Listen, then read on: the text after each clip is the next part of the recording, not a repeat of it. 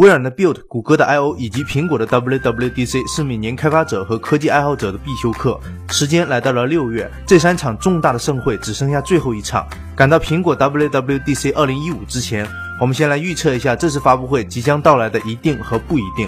首先，一定会有新服务，并且这项服务已经锁定在了音乐上。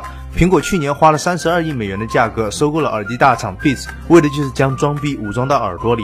而这一次，Beats Music 服务和 iTunes Radio 的融合将成为一大看点，而且这一看点已经被索尼大法音乐部门的 CEO 确认。我们只需要静待它的到来。其次，一定会有新软件，新版 iOS 和 OS Ten 的更新已经是每年的惯例了。不过这次还会加入 Apple Watch 所搭载的 Watch OS。别问小编是怎么知道的，因为苹果已经将这三个系统的横幅挂在发布会的大厅了。具体的更新上，iOS 九的改变更多是会放在视觉和稳定性方面。新系统将会改用 Apple Watch 上的旧金山字体，功能上很有可能会提前加入下一代 iPhone 上的全新交互 Force Touch。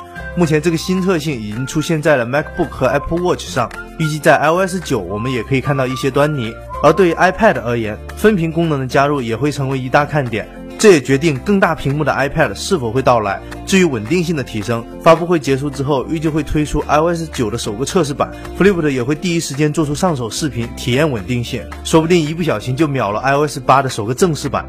而桌面系统 OS Ten 则会迎来类似 iOS 的控制中心面板，系统字体也可能会统一换成 Apple Watch 的旧金山字体。然后是 Watch OS 的更新，更新的内容可能会包含更开放的硬件接口，比如第三方应用能够读取传感器和数码表冠的数据等等，这就关系到开发层里了。所以除了面向用户的软件更新，一定会有面向开发者的套件更新。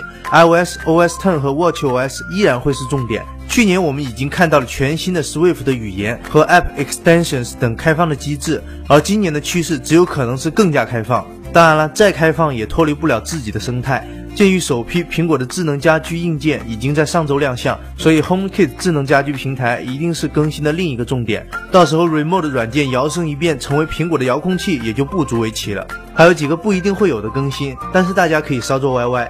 一个是苹果的增强现实产品，近期他们又收购了一家增强现实公司 Metal，会不会在本次大会上有所作为，暂时还是个未知数。另一个就是 Apple Pay 进入中国，虽然目前可能性不大，但只是时间的问题。这次的大会不但是果粉的不眠夜，还会成为高考毕业生的狂欢专场。不过不打算熬夜也没有关系，敬请期待发布会后 Flip 为大家带来的内容汇总吧。